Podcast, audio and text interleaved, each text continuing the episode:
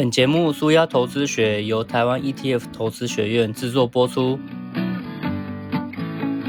台湾 ETF 投资学院是一个提倡指数投资与资产配置，透过专业教学，让投资人重拾投资主导权的财经教育机构。各位听众，大家早安，我是峰哥，这里是舒压投资学。好的投资就是让越投资，生活越没有压力。在上一个单元，我谈了在资产配置中用来避险的 ETF，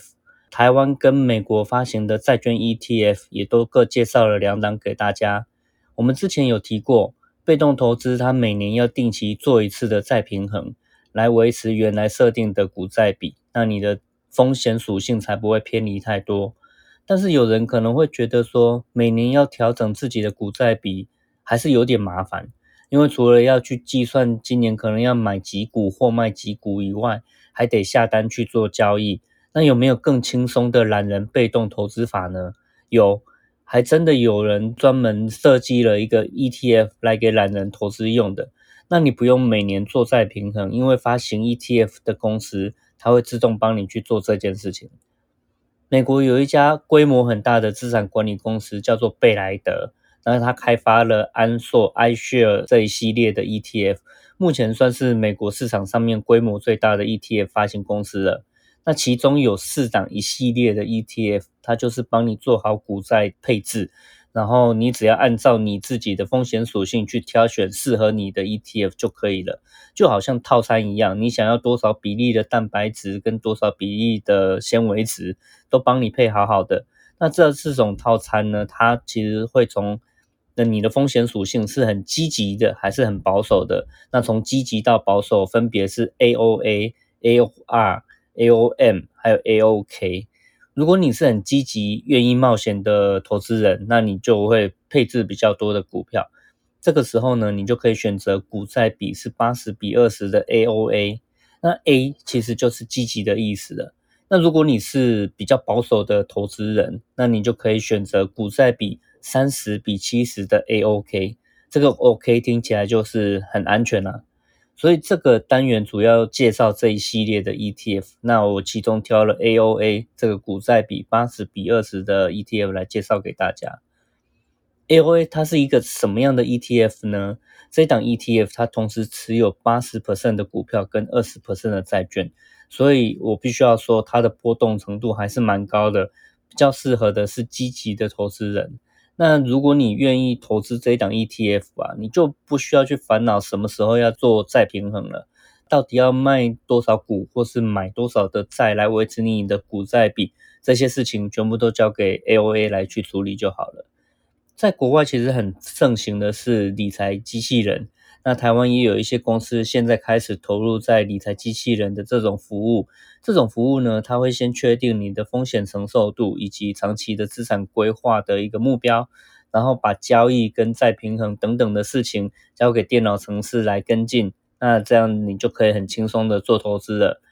这种理财机器人，它会根据你的投资目标，然后自动化的帮你调整你的股债平衡比例。不论是股灾来临的时候，市场很恐慌，或是市场很火热的时候，你很贪婪，那其实你都不需要去因为你的情绪做出反应，反而机器人它会帮你严守纪律，维持你的股债比，协助你可以长期来说就达成你的投资目标，避免被这些市场的情绪所影响，做出一些错误的决策。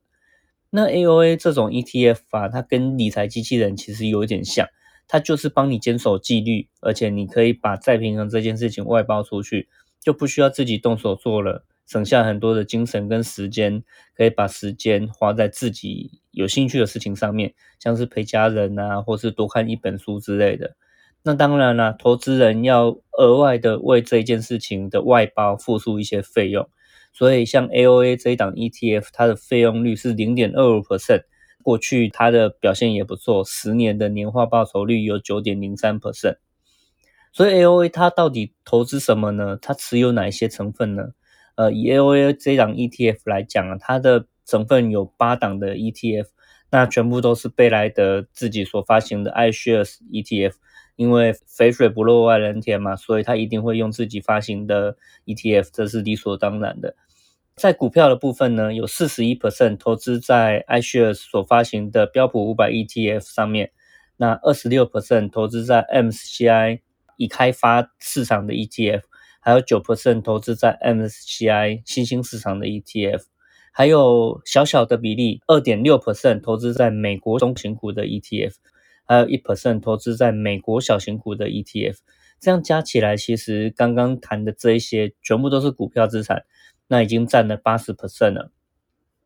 A O A 它投资的产业很多元，你如果仔细去看它持有哪一些公司的话，你会发现像是金融啊、科技啊、医疗等等的这一些工业或是产业，其实都有。在债券的部分呢，它是有十七 percent 的成分投资在美国综合债券市场，还有三 percent 投资在国际综合债券市场，所以加起来也有二十 percent 是在债券上。把这些投资成分全部加起来，就是一个股债比八十比二十的一档 ETF 了。那 A O A 它每季会配息一次，上述的这一些成分股啊的它所持有的 ETF，每半年会进行一次再平衡，把原本偏离的比例再把它调回去。因为这一档 ETF 它会定期帮你做再平衡啊，所以我们刚刚有提过，它的费用率是零点二五 percent。目前会帮你把持有的 ETF，像是刚刚有提过，它会帮我们去持有标普五百的 ETF 嘛？像是这些持有的 ETF，它的本来就有费用率了，所以因为它用了自己的 ETF，它目前是把这一些持有的 ETF 的内涵的这些费用率再免除掉，所以你就不需要缴两次的费用。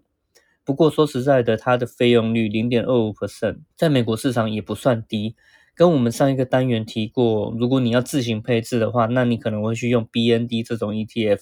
那相比的话其实是贵了七倍。所以如果很在乎费用率的话，那 iShare 目前还有推出另外一个系列的 ETF 可以选择，就是在我们刚刚谈到的这个代号前面加上一个 E A B C D E 的 E，像是 EAOA。那这个为什么要加一个 E 呢？是因为这一系列的 ETF。它多加了一个 ESG 的概念在里面，所以它也是同样都是做资产配置型的 ETF，费用率会相对的低蛮多的，只有零点一八 percent 而已。不过就看你喜不喜欢 ESG 这个概念咯。那如果你对这个有兴趣的话，我们将来还可以再聊聊看 ESG 是一个什么样的概念。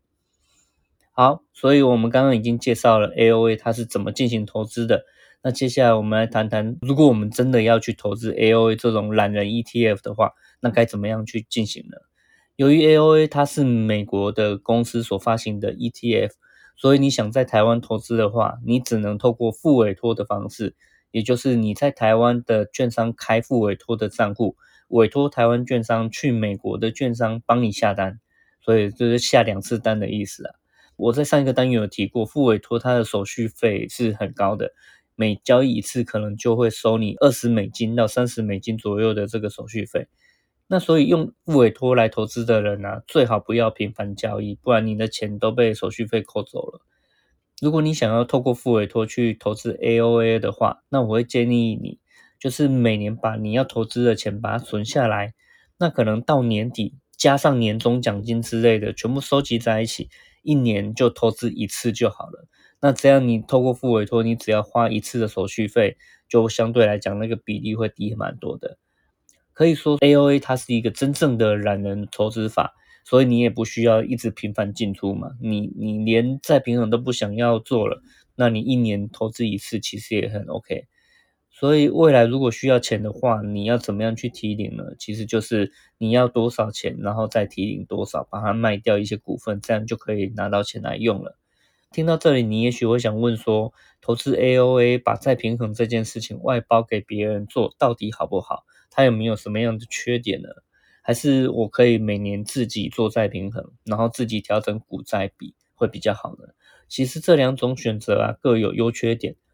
把再平衡外包给别人，那你当然就会轻松很多。相对来讲，你就需要付出比较多的费用率。那自己做再平衡啊，虽然比较花时间跟心力。可是你所要负担的费用率就会少很多。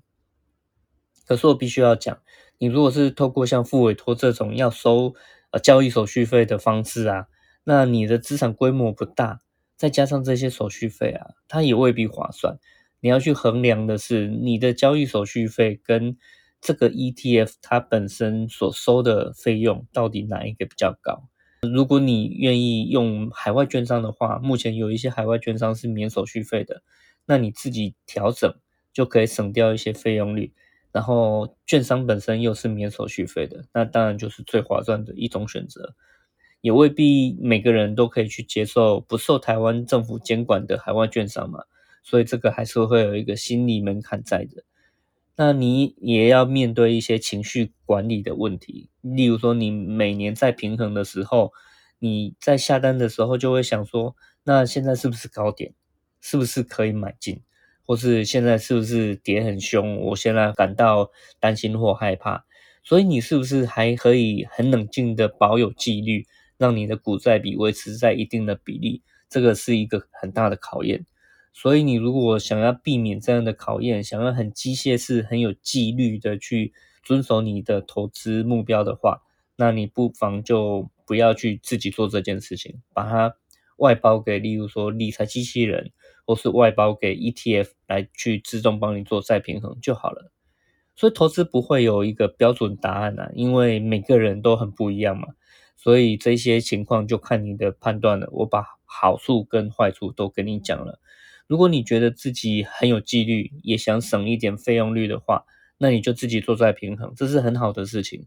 可是如果你想要积极的去实现这些懒人投资法，那你就适合投资像是 A O A 这种 E T F，你什么都不用管，你只要固定时间把钱再丢进去，然后让它自己开始复利成长，这样就很理想啦。所以这两种方法要选哪一个，就是你个人的喜好跟习惯问题喽。如果大家想要系统化的学习理财，现在可以马上在 Acupass 活动通的网站上搜寻“人生理财”这个关键字。峰哥精心规划了人生必学的理财八堂课，透过连续八个星期，每周一个小时的线上直播课程，陪你搞懂从储蓄、税务、保险、信用、投资、退休等等的理财主题，教你学会把钱管好。这个单元我们就聊到这边。我谈了会帮你自动做股债平衡的 A O A 这个 E T F。你如果是比较保守的人，你也可以稍微选股债比是比较适合你的，像是 A O R、A O M，甚至是最保守的 A O K 这几档，其实你可以根据你的需要来去做选择。那我也分析了自行调整股债比例跟外包给投信公司去帮你做再平衡的这一些优点和缺点。在下一个单元，我要来谈谈本金不多的话，那可不可以透过 ETF 去做房地产的投资？那我们下个单元就再见喽。